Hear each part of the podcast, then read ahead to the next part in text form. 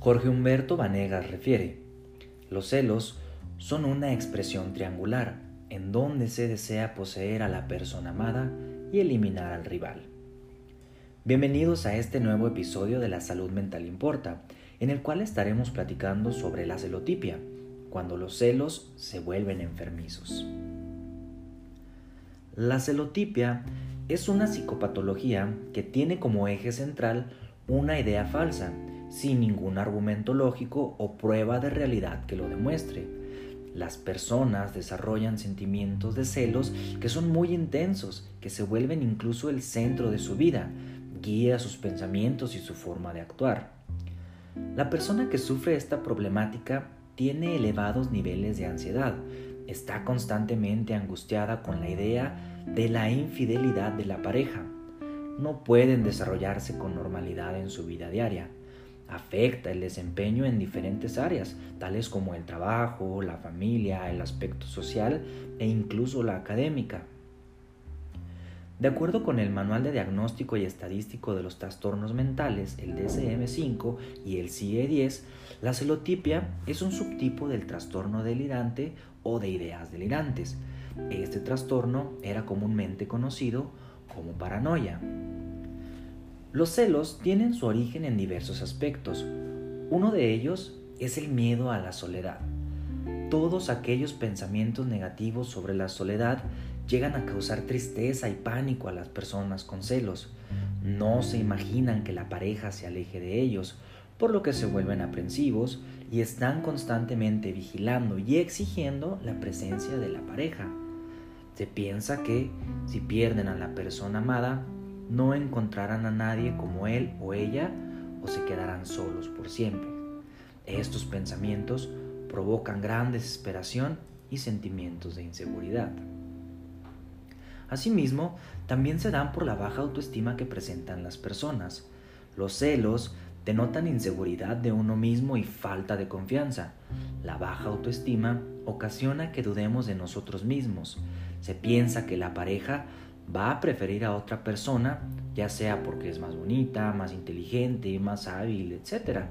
Se comparan constantemente y temen ser reemplazados por alguien mejor. También se presentan cuando hay experiencias amorosas negativas.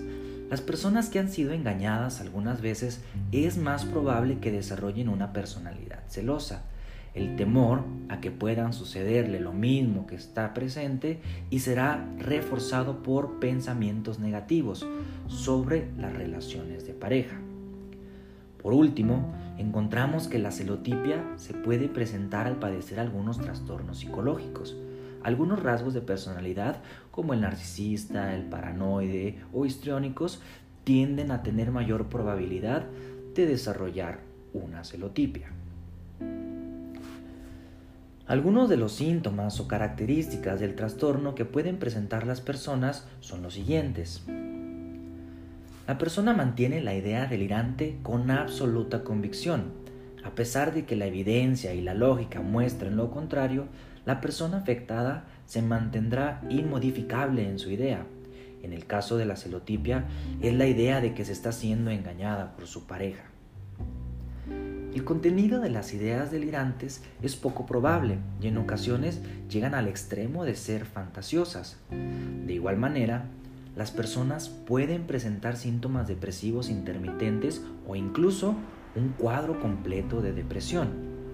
A su vez, es importante recalcar que en este trastorno se descarta una lesión cerebral o un trastorno psicótico por consumo de sustancias psicoactivas. Por otro lado, la persona puede experimentar intolerancia, irritabilidad extrema, agresividad y confrontación que no se limita a su pareja ni a su familia, sino que se extiende a su círculo social. Pero bueno, como en cada podcast, es de suma importancia y necesario mencionar qué se puede hacer frente a una problemática como esta. Y primero que nada, es tratar con el profesional de la salud mental indicado para este trastorno. Es necesario plantear el tratamiento a seguir y así lograr cambios en la relación de pareja. Dentro de la intervención psicológica tenemos la terapia cognitivo-conductual, que ha demostrado dar muy buenos resultados sobre esta dificultad. Las técnicas aplicadas en la intervención tienen como objetivo modificar el comportamiento dirigido a comprobar, por ejemplo, las ideas de engaño que presenta el paciente. También es necesario trabajar en desarrollar la autoestima y seguridad, crear autonomía, evitar pensamientos irracionales y fortalecer el diálogo, la confianza y el contacto con el otro, todo con el fin de hacer nuestra vida en pareja más funcional. También es vital evitar caer en remedios que ofrecen personas que se dedican a realizar intervenciones no profesionales o sin ninguna preparación académica adecuada, ya que esto solo podría provocar que la problemática se agrave y tengan más consecuencias negativas. También se encuentra la opción de una terapia, una psicoterapia individual o bien en su defecto, una terapia de pareja.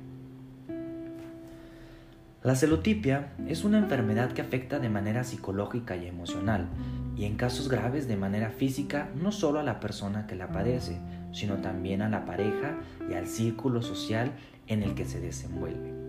Como pudimos darnos cuenta, existen suficientes alternativas para ser atendidos y encontrar una mejor calidad de vida emocional, porque siempre hay que recordar que la salud mental importa.